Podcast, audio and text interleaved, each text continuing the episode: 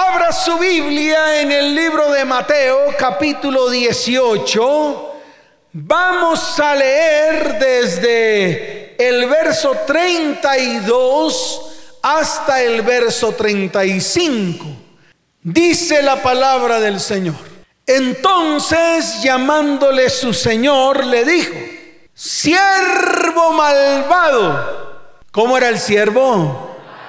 Malvado en mi Biblia está escrito en rojo, o sea que no lo dijo el pastor Chuchumeco. Lo dijo Jesús. ¿Quién lo dijo? Jesús lo dijo. No cualquiera. No el librito del pastor que mandó a imprimir para que usted lo comprara. No, no, no. No fue el concepto de un hombre ni el concepto de los que vinieron después de Jesús. Fue la misma voz de Jesús. Él mismo abrió su boca para declarar la palabra. ¿Quién abrió su boca? Entonces yo le creo al que lo dijo. Por eso le dijo a ese siervo, le dijo que era un siervo malo, que era un siervo qué? Malvado, malo. Entonces mire si usted, ¿quién? ¿Quién?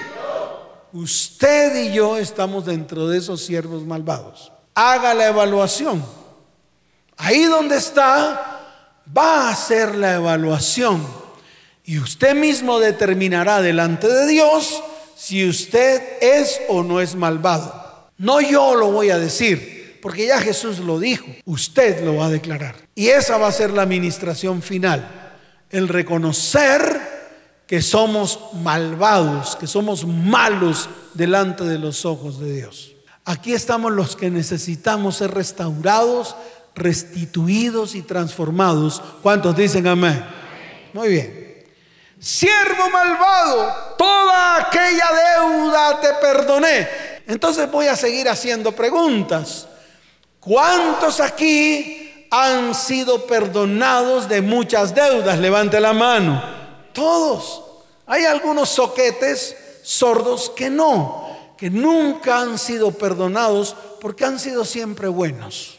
Por lo menos yo he tenido que ser perdonado en muchas ocasiones por muchas cosas que he hecho mal. Y voy a volver a hacer la pregunta. ¿Cuántos de los que están aquí han tenido que ser perdonados muchas veces? Levante la mano. Ahora sí levantaron todos. O sea que tenemos que reconocer que hemos sido malvados. ¿Que hemos sido qué? Se acabó el lío. Toda aquella deuda te perdoné porque me rogaste. ¿No debías tú también tener misericordia de tu consiervo, como yo tuve misericordia de ti? Entonces su Señor, enojado, ¿cómo estaba el Señor? Estaba bravo. El tardo para la ira, ¿el qué? El tardo para la ira y grande misericordia, estaba bravo, enojado. ¿Quién estaba enojado? No, no, no, el tardo para la qué. ¿Y grande en qué? ¿Estaba qué? Enojado. Imagínense, para que Dios se disguste, para que Dios se llene de enojo, tuvo que haber ocurrido algo muy terrible. Y aquí en la palabra dice que el Señor, o sea, el Señor de ese siervo malvado estaba enojado, porque dice entonces su Señor enojado le entregó a los que, a los verdugos, hasta que pagase todo lo que debía. Entonces usted dirá, ay pastor, ¿cómo dirá? Claro, sordo que es, porque no oye. Sordo porque no oye lo que Dios le quiere decir. Como muchos, es una parábola y se llama los dos deudores. Ese no es para mí, ese es para los impíos. ¿Quién dijo eso? ¿Quién se inventó tal barbaridad? Todo lo que está escrito en la palabra es para nosotros. Porque Jesús se lo enseñó a los discípulos. ¿A quién se lo enseñó? No a los mundanos. Por lo tanto, esto es para usted. Y mire la comparación que hace el Señor con ese siervo y ese Señor con el Padre Celestial. Mire lo que dice el verso 35 para que usted lo dijera, para que usted lo que... Ahí es donde lo tiene que digerir. Desde que se come la palabra por la boca hasta que la expulsa. Yo lo diría de una manera más figurativa, desde que usted la ponga por obra hasta que se haga verdad en su vida. Es así de fácil. Porque si usted no digiere esta palabra, pues le va a hacer daño. Y se va a emberracar. Y va a empezar a juzgar al pastor de una verdad que el pastor le está diciendo a usted. Verso 35. Así también mi Padre Celestial, ¿quién? ¿El de quién? No, el de quién? El de Jesús. Así también mi Padre Celestial, porque el que estaba hablando era Jesús, o sea, el Padre Celestial de él, que se supone que si usted ha aceptado a Cristo en su corazón, el Padre Celestial de Jesús debe ser el mismo Padre Celestial suyo. ¿Cuántos dicen amén? Eso es lo normal. Si yo acepto a Jesús en mi corazón, pues todo lo de Jesús es mío, o lo acepto yo también. Y si aquí habla del Padre Celestial de Jesús, porque él dijo, así también mi Padre Celestial, o sea, el Padre Celestial de Jesús tiene que pasar a ser el mismo Padre Celestial suyo. El problema de la iglesia es que le hemos cambiado el carácter a Dios. Hemos cambiado todo lo que Dios es. Nosotros hemos cambiado todo lo que Dios es. Y hemos hecho un Dios personal, a nuestra manera. Ese Dios bonito, ese Dios que solamente me da besitos sin importar lo que yo he hecho. Ese Dios que me sopla y se sale todo lo que hay en mi vida. Ese es el Dios que se han inventado los hombres hoy. Pero yo lo veo en la Biblia como un Dios diferente al que usted habla, al que hablan muchos. Yo veo a un Dios que en todo tiempo quiere a nosotros transformarnos. ¿Quiere qué? A través de su palabra. ¿A través de qué nos quiere transformar? A través de su palabra, porque su palabra es vida y es verdad. Su palabra es espíritu. Su palabra es qué? Es la manifestación del espíritu. La palabra de Dios es la manifestación del espíritu cuando se hace verdad en nuestras vidas. Amén. Entonces dice, así también mi Padre Celestial, que es el mismo suyo, porque usted ha creído en Jesús, no puede crear un Dios diferente al de Jesús, por favor. Y se lo vuelvo a repetir, no crea, o sea, no cree de crear un Dios diferente al de Jesús. No puede crear usted un Dios diferente al del que Jesús habló. Por eso dice, así también mi Padre Celestial hará con vosotros si no perdonáis de todo corazón cada uno a su hermano, sus qué. ¿Y qué hará? ¿Qué hará? ¿Le entregará a quién? ¿A quién? Entonces mire qué verdugos hay en su vida. Se acabó el lío. Lo que usted tiene que mirar es qué verdugos hay en su vida, al cual el mismo Padre, el mismo Dios lo ha entregado, porque usted no quiere perdonar. Entonces le voy a mencionar algunos, le voy a que Dolor en los huesos. ¿Dolor en dónde? Y en las coyunturas. Ese es un verdugo. Si no, pregúntele a su mamá o a su abuela. Pregúntele. Vayan de su abuela y mire lo torcida que está. Y pregúntele si le duelen los huesos. O pregúntele a su mamá, mire las manos de su mamá. Si las manos de su mamá están torcidas, ¿están qué? Hay un verdugo ahí en medio de ella. Y pregúntele por qué.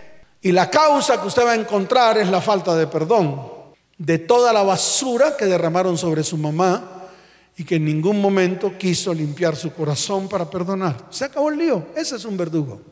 Pregúntele a su mamá, a su abuela o a su papá o a sus familiares quiénes sufren de migraña y dolor de cabeza continuo.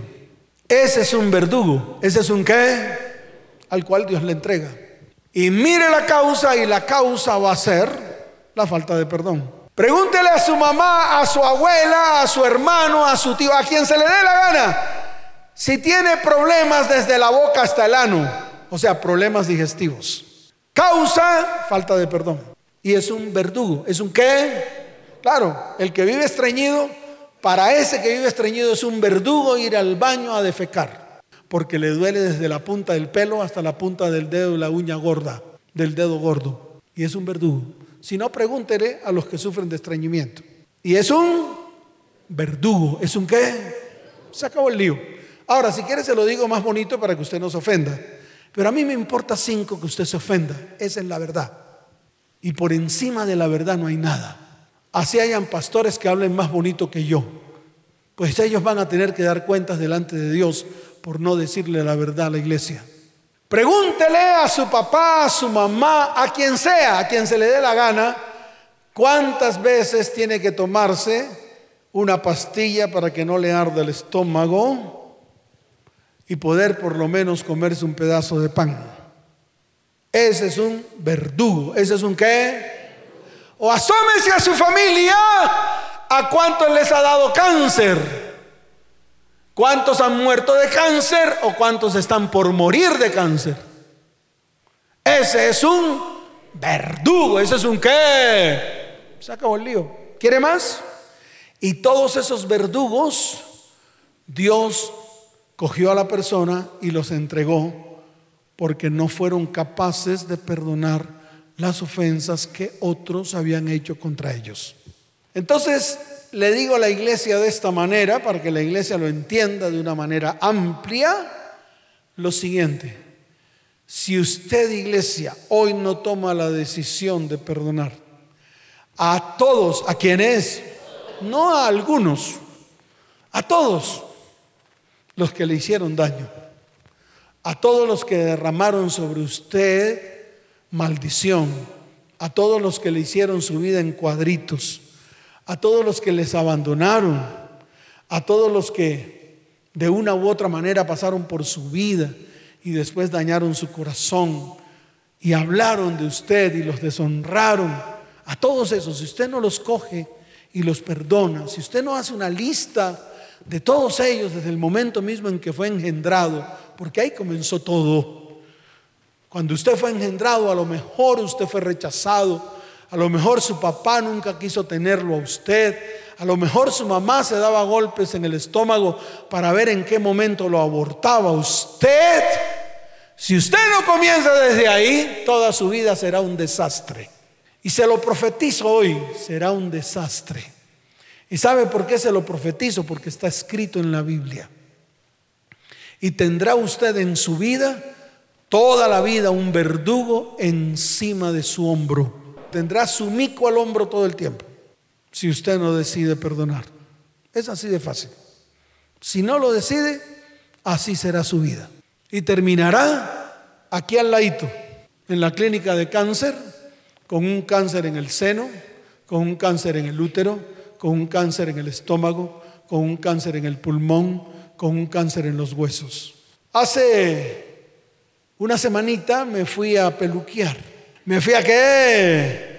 Claro, a rebanarme el poquito de pelo que tengo. Y además las personas que cuando voy a peluquearme me arreglan las uñas, me las liman, me quitan los cueritos y ya, y me lo ponen en agüita y me limpian, me echan aceitico. Entonces fui allá. Fui aquí abajito, a una cuadra, Martica, siempre Hace 19 años Martica me peluquea. Y yo me senté ahí y de pronto empiezan a contarme la historia de la niña que me hacía los arreglos en la uña, en las uñas, y me empiezan a decir, pastor, fíjese que el esposo de fulanita de tal, o sea, la niña que me arregla las uñas, tiene cáncer en los huesos. Y le dije, ¿cómo así? ¿Cuántos años tiene? 48 años, pastor. Dios mío, todo el mundo asombrado, ya, uh, uh, uh, como siempre. Todos se asombran, ay, pobrecito, pobrecito, eh, pobrecito. Pobre mujer, todo lo que le va a tocar. Pues eso es lo que siempre decimos, ¿no? Nos lamentamos, pero nunca vamos a la raíz, nunca vamos a la causa del por qué todas estas cosas pasan. Entonces yo pues me senté ahí, empezaron a peluquearme, a quitarme el poquito de pelo que tengo, a dejarme el moñito ahí visible. Y entonces le pregunté, le pregunté a la niña, le pregunté, ¿y, ¿y cómo se dieron cuenta? Cuéntanos. Entonces empezaron a contar, no, que se fueron de trasteo, se mudaron por un apartamento propio, la bendición de un apartamento propio, wow, qué nota. Y a los tres días, Albán le dio un dolor aquí en, el, en la columna y no se podía enderezar. Y, oh, y entonces pensó que era un dolor normalito, de esos que uno toma esa pastilla que toma, que, los viejitos salen saltando y tal, y hacen así. Esa, esa. Usted fue a la droguería, a la farmacia y, le, y compró una vaina de esas Pero vio que aunque tomaba muchas pastillitas de esas, de, de los viejitos, y con los huesos así todos con dolor, vio que no se le quitaba. Llegó el momento en que ya no se podía parar. No se podía parar. Ya físicamente se iba a parar y le dolía todo, desde la punta de la coronilla hasta la punta del dedo. Increíble eso. Obviamente la mujer se preocupó y lo llevó al médico. Pues fue de urgencias a su EPS y no sé qué, y lo atendieron. Y no le encontraron nada, todos los exámenes, exámenes perfectos. Y le siguieron dando la pastillita esa que toman los viejitos cuando ya están todos torcidos por causa de sus odios y sus rencores. No me gusta que me diga así. Pues suelte, perdone, se acabó el lío. ¿Por qué le gusta a usted vivir como vive? ¿Y por qué le gusta seguir siendo o estar siendo sometido a los verdugos? Lo dijo el mismo Señor. Un médico, ¿quién? Un médico dijo, pues hagámosle una biopsia en la médula espinal. Qué tremendo. Claro, en la médula espinal ahí le sacan el líquido para mirar porque el problema del cáncer está dentro de los huesos. Cuando salió el resultado que ya él no se podía parar, le dijeron a su esposa, su esposo tiene un cáncer que ya está desde la punta de los huesos de la cabeza hasta la punta de los huesos de los pies. Todo el mundo se asombra por el cáncer. Todo el mundo dice, oh, y todo el mundo pues, se compadece de la mujer. ¡Oh! ¿Cómo dicen? No, dígalo bien fuerte, ¿cómo dicen? Pero nunca van a la causa. Y ahí es donde está el problema, ahí es donde está el lío. Entonces yo me quedo mirando a la mujer, a la esposa, a la que me hace siempre las uñas y le digo, ¿por qué no me cuentas qué problema tuvo tu esposo, ya bien sea con su papá o con su mamá? Empezó a llorar. Y dijo, pastor, el odio tan tremendo que mi esposo tiene por su papá. Un día el papá quiso matarlo con un revólver y otro día él salió con un revólver a matarlo. Por el odio tan tremendo que él guarda en su corazón por su papá. Le, preguntó, pero, le pregunté, pero ¿por qué? Lo abandonó y dijo, no, por todo el maltrato que ese papá hizo en su casa con su mamá, hasta tal punto de que la mató físicamente, y por todo el odio y el rencor que guardaba su papá hacia él, diciéndole que era un inservible, un maldito, un malnacido, un, un, un, un, un. No voy a decir cuántos un, no voy a decir, pero todos esos un que usted también ha declarado sobre sus hijos, sobre su cónyuge y sobre su familia. Consecuencia, un cáncer incurable, un cáncer en los huesos. Esto no es para asombrarse, esto es para que yo pueda reconocer dentro de mi corazón lo que hay en mí y lo que puede venirme si sigo como estoy. Si sigo siendo un cristiano de pacotilla, haciéndome llamar cristiano solamente de carita. ¿Solamente de qué? De carita. Pero de aquí ni pío. De aquí el mismo hombre malvado. Y ese es el problema. Es el problema que tenemos. Que no podemos reconocer a tiempo. De que no podemos ir delante de Dios y reconocer lo que somos, lo que hemos vivido. Las cosas que hay dentro de nosotros para llevarlas a la cruz del Calvario. Para permitir que Dios obre en medio de nuestras vidas para que no sea a través de mecanismos humanos, a través de qué? ¿Qué es lo que los hombres quieren hacer? Mecanismos humanos, métodos humanos a la gente, para que la gente sencillamente se introduzca en medio de sus métodos y al final se dan cuenta que nada pasa. Al final se dan cuenta que todo lo perdieron. Al final se dan cuenta de que no hubo nada, no pasó nada. ¿Saben por qué? Porque nunca tomaron decisiones firmes delante de Dios. Por eso el cristianismo no puede ser barato. El cristianismo no puede ser de nombre, no puede ser de qué. No puede ser de nombre. El cristianismo no puede ser mi religión. El cristianismo no puede ser mi método para que me vaya bien. No, el cristianismo tiene que ser una decisión firme que yo tengo que tomar para hacer, para qué, y ejecutar todo lo que la palabra me está diciendo que yo tengo que hacer. Si yo hago, ejecuto lo que dice la palabra, dice la misma palabra, que todo lo que haga, que todo lo que que, dígalo fuerte que todo lo que que, que todo lo que haga me va bien. No que algunas cosas que haga me van bien. Y fue claro y está escrito. Todo lo que hagas te va bien. Todo lo que hagas que... Por eso el tema del perdón y el arrepentimiento, el perdón y el qué, son esenciales en el cristianismo. Número uno, nadie puede encontrar al Salvador sin que primero se arrepienta. Nadie puede encontrar al Salvador sin que primero qué. No es como dicen los hombres. La oracioncita de fe. Suficiente. No. Eso es mentiras. El mismo Jesús lo dijo. Juan el Bautista lo afirmó. Para poder entrar, para poder ver el reino de los cielos es necesario arrepentirse. Es necesario que nadie podrá ver al Salvador. Nadie podrá degustar de la salvación. Nadie y la salvación se llama Jesucristo si primero no nos arrepentimos. Y arrepentirse no quiere decir que hoy lo haga, hoy lo hago y mañana no. Hoy lo hago, mañana no. Hoy lo hago, mañana no, que es lo que pasa con el cristianismo barato del siglo XXI de hoy. O usted toma decisiones firmes de dejar toda su maldad, toda su maldición, toda su iniquidad y va delante del Señor arrepentido para que venga una verdadera transformación. O lo hace, o lo hace.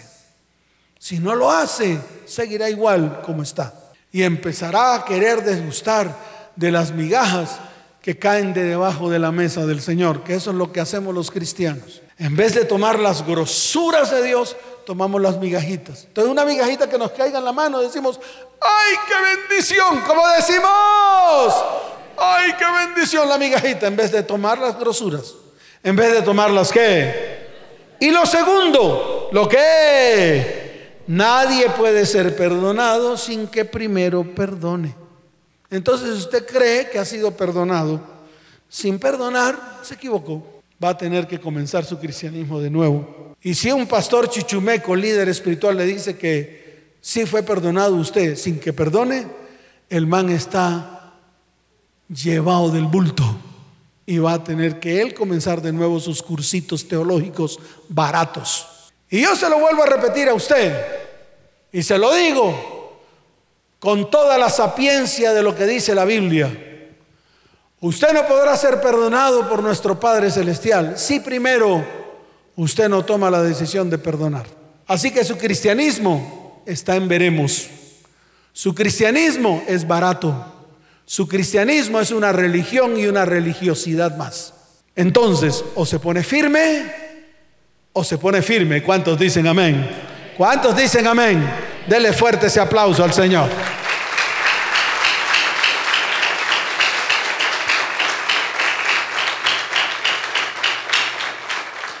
Por eso cuando vemos esta parábola llamada la parábola de los dos deudores, que yo estoy seguro usted la ha leído, yo estoy seguro que usted por lo menos ha ojeado esos versículos, por lo menos ha leído desde el verso 23 hasta el verso 35 del libro de Mateo capítulo 18, donde habla precisamente de los dos deudores. Ahí nos damos cuenta de que el siervo que fue llamado a cuentas, recibió, número uno, un perdón inmerecido. ¿Qué recibió? Dígalo fuerte, que recibió un perdón inmerecido. Es así de fácil. Por eso es necesario que usted entienda la parábola. Y es necesario que usted la ponga por obra. Todo el perdón que Dios nos entrega a nosotros a través del sacrificio de Cristo en la cruz del Calvario Ninguno de los que están aquí, ni siquiera yo, lo merezco. El solo hecho de morir en una cruz y derramar hasta la última gota de su sangre, El solo hecho de entregar su cuerpo molido, vituperado, el solo hecho de recibir unos clavos en sus manos y en sus pies, el solo hecho de haber recibido 39 latigazos multiplicado por 3, multiplicado por cuánto? Claro, porque el látigo terminaba en tres latiguillos, uno con incrustaciones de piedra, otro con incrustaciones de metal y otro con incrustaciones de madera. El solo hecho de haber recibido ese dolor tan grande y ese vituperio, sencillamente nosotros recibimos un perdón inmerecido que no merecíamos. Y eso recibió este hombre. Cuando él le rogó al rey, le dijo, por favor perdóname la deuda, porque su deuda era grande, impagable. ¿Eran qué? Era una deuda impagable, que es lo segundo. Este rey lo perdonó, le perdonó su deuda impagable, que es lo segundo que nosotros vemos. Su deuda era muy grande. Sin embargo, en el momento de hacer cuentas, este señor o el señor de él o el rey fue capaz de decirle, así sea tu deuda grande, mediana o pequeña, yo te la perdono. Lo tercero que vemos ahí es que este hombre fue perdonado, pero nunca quiso perdonar. Este hombre fue perdonado, pero nunca qué? Nunca quiso perdonar. Por lo cual se convirtió en un siervo injusto, en un siervo malvado. Y la pregunta es clara, ¿cuántos de los que están aquí, que han sido perdonados con deudas muy grandes, en el momento de perdonar creen que la deuda que ellos tenían era mucho menor a la deuda que ellos han recibido. Y es el problema que tenemos nosotros. Creemos que lo que fue perdonado en nuestras vidas es mucho más pequeño que lo que nosotros tenemos que perdonar. Y ahí es donde está nuestro error. Porque yo creo que lo que usted debe es mucho mayor que lo que a usted le debían. Entonces es necesario arrancar de su vida, arrancar de su hogar y arrancar de su familia la falta de perdón. Amén. Lo otro que veo fue la gran enseñanza que el mismo Señor nos dio. Y es la enseñanza de poder perdonar no solamente hasta siete veces, sino perdonar hasta 70 veces 7. En realidad no es una cifra. No es que entonces yo coja y coja un lapicito y comience a anotar las veces que he perdonado. Cero iba una, cero iba qué, cero iban dos, cero iban tres. Ya me falta poquito para completar las 70 veces 7. No se trata de una cifra. No se trata de qué. No se trata de una cifra. No se trata de mirar cuántas veces son 70 veces 7. No se trata de eso. Se trata de que las veces que tengo que perdonar es una cantidad ilimitada. Todas las veces. ¿Cuántas veces? Todas. Una, dos, tres, cuatro, cinco, seis. Todas. ¿Por qué? Porque si usted no perdona, usted se liga a la persona que no perdonó. Si usted no me perdona a mí todo lo que dije ahorita, que de pronto la tocó a usted porque no le gustó, entonces usted se liga a mí. ¿Y entonces qué va a pasar? Venga, coja ahí su Biblia, venga. Vamos a estar amarrados toda la vida. Usted va a estar amarrada a mí toda la vida. ¿Va a estar qué? Claro, amarrada. Para donde yo vaya, usted tiene que agarrar si yo voy para la derecha, usted tiene que agarrar para la derecha porque está tan amarrada a mí. Si yo doy la vuelta, usted tiene que dar la vuelta. Si yo bailo como un trompo, usted tiene que bailar como un trompo. Y así estamos. ¿Cómo estamos amarrados a la persona que nos hizo daño? Y para donde va la persona que nos hizo daño, para allá vamos nosotros. Si el hombre se convierte en un maldito, toda esa maldición cae sobre usted porque está amarrada a usted. Si el hombre comete pecado, iniquidad y maldición, todo eso lo lleva a usted. ¿Por qué? Porque está amarrado a esa persona. Por eso Jesús fue muy claro. Jesús qué? Fue muy claro. Usted me perdona y yo la dejo libre. ¿Usted me perdona y qué? Entonces me perdona. Lo perdono. Claro, entonces venga. Yo la coloco ahí y yo la libero. Porque ya usted no se liga a mí. Es así de fácil. Entonces yo no sé si usted quiera seguir bailando como un trompo con la persona que lo ha trompeado usted. Con la persona que qué. Dígalo fuerte con la persona que qué. Diga que me ha trompeado. Claro, ha trompeado usted. Y eso es lo que nos pasa. Nos unimos a todos ellos. Nos unimos a todos ellos. Entonces imagínense, imagínense. Saquen cuentas. Usted mujer, la vez que la violaron. ¿Quién la violó? Su tío. Su tío boquemulo. ¿Su tío qué? Claro que todos los tíos que violan son boquemulo. ¿Sí o no? Eso siempre paran sonriendo. Y con todos quieren estar bien en, en su casa. Van a la casa de su hermano, ven a su sobrinita y parecen bocamulos. Riéndose a todo momento para, para sentirse bien y para que los hagan sentir bien y para que todos los vean bonitos. O el amigo que usted mete a la casa. O el primo, el primo de su hija. No, ellos son primitos. El bocamulo, siempre sonriendo haciéndose sentir bien, hace los mandados, hace todo, es obediente, pero por debajo está violando a su hija. Boca mulos. ¿Boca de qué? Claro, son los más cercanos los que más han violado a los más a los que usted más ama. Así de fácil es, para que lo entienda, para que saque a todo condenado que está en su casa que está violando a sus hijas, a patadas, porque una violación, ¿cómo la sana? ¿Quién la sana? Porque la persona que es violada no es capaz de ir ante Dios para que Dios la sane. Es por eso. No porque Dios no pueda, sino porque no lo permitimos nosotros debido a todo lo que hay en medio de nuestras vidas. ¿Cuántos dicen amén? ¿Cuántos dicen amén? Y ahí está el problema, para que usted lo entienda. Entonces deslíguese. Haga que Dios hoy comience algo nuevo en su vida. Haga que Dios hoy comience algo nuevo en su casa. Haga que Dios hoy comience algo nuevo en su hogar y haga que Dios hoy comience algo nuevo en su descendencia. ¿Cuántos dicen amén? ¿Cuántos dicen amén? Dele fuerte ese aplauso al Señor.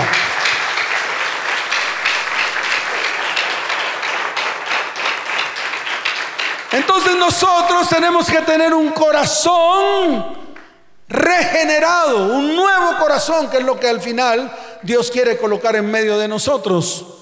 Él mismo lo dice, yo daré un corazón nuevo y un espíritu nuevo pondré dentro de vosotros.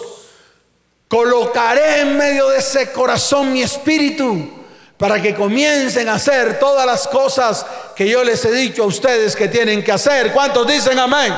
Para eso es el nuevo corazón. El nuevo corazón no es para que usted se enamore de otro mequetrefe transmilenista. El nuevo corazón no es para que usted se lo entregue a un mundano que solamente persigue tener relaciones sexuales con usted, pero sin ningún tipo de responsabilidad. El nuevo corazón no es para que usted se lo entregue a cualquiera. No es para eso. Dios quiere colocar un nuevo corazón en usted para derramar su espíritu en medio de usted y para que su espíritu comience a guiar su vida, su hogar y su descendencia y usted comience a hacer todas las cosas que Dios ha dicho en su palabra que usted tiene que hacer. ¿Cuántos dicen amén? Es eso. Y esto que trae como consecuencia cuando usted no regenera su corazón, cuando usted no permite que Dios coloque un corazón nuevo en su vida pues sencillamente que viene esa falta de perdón. Y la falta de perdón es uno de los problemas más grandes entre los creyentes. Lo vemos, yo lo veo. Esposas que no perdonan a sus esposos. Esposas que no pueden dar oportunidades porque ya dieron muchas. Ya dieron cuantas. Muchas, ya te di muchas. Y piensan que con salirse de su hogar o desbaratar su hogar pueden encontrar a un mequetrefe y yo le voy a decir algo, eso no funciona, no funciona. Por eso es mejor restaurar y restituir lo que usted tiene ahora, para que su descendencia también sea restaurada y restituida. ¿Cuántos dicen amén? Si no lo va a hacer, quédese quieta y haga barbecho. Hace unos días vino una niña de 31 años a este lugar. Vino en la mañana ¿A qué horas vino? En la mañana, ya cuando el pastor que está aquí ya iba a salir a descansar. Yo salgo de aquí normalmente a las doce y media, doce y cuarto, doce y diez. De pronto usted me va a preguntar, ¿y por qué a esa hora, pastor? Porque yo llego aquí a las cinco de la mañana, porque yo llego aquí temprano. Me levanto primero que usted, a colocarlo a usted delante de Dios y a colocar a la iglesia delante de Dios. Entonces cuando iba saliendo, ella llegaba tocando mi puerta, llorando. Me decía, pastor, escúcheme diez minutos. ¿Cuántos minutos? Diez minutos. Yo le dije, lo siento mucho, ¿por qué no vienes al culto y pides la cita? Ay, por favor, pastor, llorando. El pastor bonito que usted ve aquí le abrió la puerta, le dijo a Johncito, Johncito, por favor, abra la puerta y dígale que entre. Entró la mujer, una niña de 31 años, parece se parece a una de mis hijas. Y la veo yo llorando, vuelta una etcétera, con un corazón destruido. La subo a mi oficina y la siento en la silla blandita. ¿En cuál silla? Claro, ahí es donde tienen que estar los corderitos heridos para ver si por lo menos el Señor le sana la patica. Y empezó a contarme su historia. Una historia de 14 años atrás. Tenía 16. Tuvo su primer hijo con un mequetrefe. ¿Con un qué? Ay, no la aventurilla de jovencitos. ¿Cuál aventurilla de jovencitos? Ni qué rábano. Y después de 14 años llorando me dijo, pastor, y me volví a equivocar. ¿Me volví a qué? Me volví a equivocar. Volví a entregarle mi vida a un hombre que nada que ver. Yo no la cogí, la acaricié y le dije, ay, pobrecito. No, yo, el pastor no hace eso. Yo le dije, lo que usted tiene que hacer es, perdone ese varón, levántese, cumple el propósito, haga lo que tiene que hacer en su vida profesional, cierre la cremallera, que tiene que cerrar. Todo el lío y haga barbecho. Eso es lo que tienen que cerrar también los hombres. Ciérrense la cremallera, pónganse un candado. Y a ella le dije lo mismo, vénese con 31 años, ciérrese la cremallera, le dije. No se abra más la cremallera ante cualquiera. Espere el tiempo de Dios. Haga barbecho, haga qué. Claro, quédese tranquila y comience a sacar todos los espinos, abrojos y cardos que hay en su tierra. Y límpiese, santifique su vida y mire hacia el futuro y el propósito que Dios tiene para su vida. Y ahora tiene que comenzar a trabajar más por sus hijos. No creas que va a venir un princeso. No creas que va a venir un qué. Dígalo fuerte, un qué. Princeso a mantenerle sus dos hijos. Ahora le toca a usted colocarse delante de Dios, volverse a Dios con todo el corazón, cierre la cremallera, haga barbecho, limpie su vida, limpie su corazón perdone al mequetrefe y se acabó el lío. Eso es lo que tiene que hacer. Ese llanto con el cual vino salió con muchas ganas de hacerlo. El problema es que cuando salen de la puerta para allá se olvidan de todo lo que el pastor y Dios les dice y siguen haciendo lo que se les da la real gana. Yo espero que cuando usted escuche el consejo de Dios, no siga haciendo lo que se le da la gana, sino que comience a hacer lo que Dios le dice en su palabra que usted tiene que hacer. Y tiene que comenzar cuando tiene que comenzar. ¿Tiene que comenzar cuándo? Dígalo fuerte, ¿cuándo tiene que comenzar? Diga, cuando tengo que comenzar. ¿Tiene que comenzar cuándo? Cuando tengo que comenzar. ¿Cuántos dicen amén? Dele fuerte ese aplauso al Señor. Colóquese en pie. Colóquese en pie. ¿Lo entendieron? ¿Les quedó claro? Esto no acaba. No vamos a terminar de predicar lo que siempre hemos predicado. Todo lo que predicamos es la verdad de lo que pasa en el ser humano, en las familias, en los hogares. Todo esto que nosotros estamos predicando aquí, si no hubiera ocurrido en mi vida, si no hubiera ocurrido en mi casa, si no hubiera ocurrido en mi hogar, si no hubiera ocurrido en mis hijos, yo no podía predicarlo. Pero ocurrió en nosotros, ocurrió en nuestras vidas, ocurrió en el corazón de mi esposa, ocurrió en mi corazón y ocurrió en el corazón de mis hijos. Si no hubiera ocurrido, yo no tendría la autoridad para predicar lo que predico y de la manera como Dios me dice que predique. Pero eso es lo que está pasando hoy en día en las familias. Asómese a su familia, asómese a su mamá, asómese a su abuela, asómese a sus tías, asómese y mire con detenimiento de qué están llenos si no es de falta de perdón. Y todo lo que hay en medio de sus vidas son las consecuencias de esa falta de perdón, los verdugos. Ahora mírese usted y se dará cuenta que usted también ha recibido de lo mismo en su vida. Y va para allá, su destino final va a ser el mismo destino de los suyos. Por eso hoy hay que hacer un alto en el camino, hoy hay que qué. Se acabó el lío. Y lo primero que hay que hacer es reconocer que somos malvados. Porque a pesar de que Dios nos ha perdonado, nosotros no hemos sido capaces de perdonar. A pesar de que hemos aceptado a Cristo en el corazón y hemos aceptado su sacrificio en la cruz del Calvario y sabemos de todo lo que Él hizo en la cruz del Calvario, nosotros no hemos sido capaces de hacer lo que tenemos que hacer. No es automático. No es que, no es automático. Los pecados no se borran automáticamente. Los pecados se borran cuando yo decido en mi corazón que se borren. Cuando yo decido en mi corazón que mi vida sea transformada. Cuando yo decido en mi corazón perdonar a todos aquellos que me hicieron daño, sin importar el daño. Sin importar el qué. Sin importar. Amén. ¿Cuántos dicen amén? Levante su mano derecha. Cierre sus ojos. Y vamos a reconocer lo malvado que hemos sido.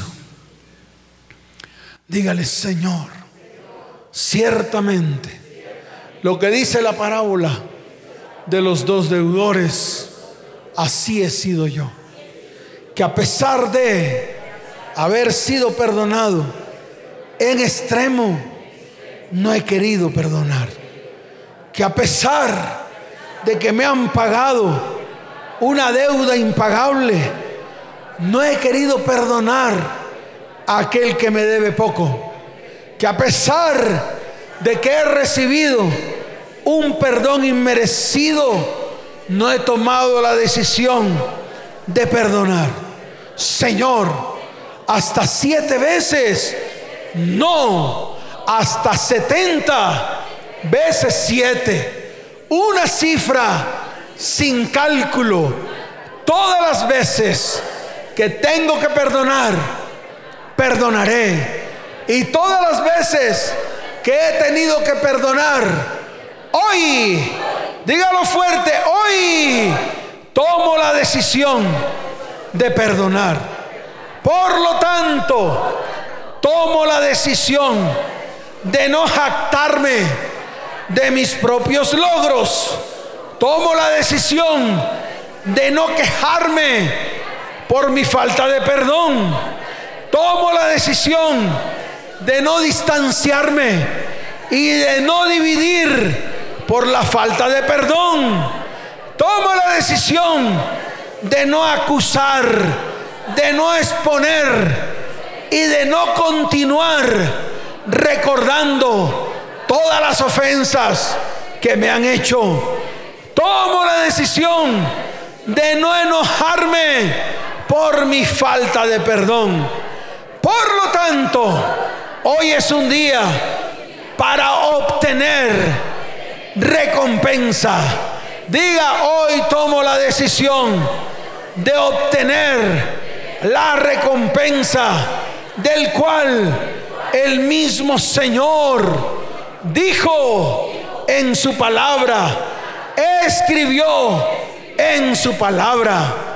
Amad pues a vuestros enemigos y haced bien y será mi galardón grande y seré hijo del Altísimo porque Él, mi Padre Celestial, es benigno para aquellos con los cuales han sido ingratos y han sido malos. Por lo tanto, Hoy determino en mi corazón ser misericordioso, como también mi Padre Celestial es misericordioso. Señor, hoy es el día de mi redención. Hoy es el día de mi remisión. Hoy es el día en el cual puedo ser llamado. Levante su mano, hijo. Y si hijo, heredero de todas las promesas que el Señor me ha entregado. Hoy decido, diga, hoy decido romper todo lazo y todo vínculo con mis verdugos. Todos mis verdugos los llevo a la cruz del Calvario. Todos mis verdugos se destruyen y son exhibidos públicamente en la cruz del Calvario. Señor, sé que me has perdonado todo lo que he hecho mal. Por lo tanto, yo perdono todo lo mal que han hecho en mi vida, en mi hogar y en mi descendencia. En el nombre de Jesús. Amén y amén. Dele fuerte ese aplauso.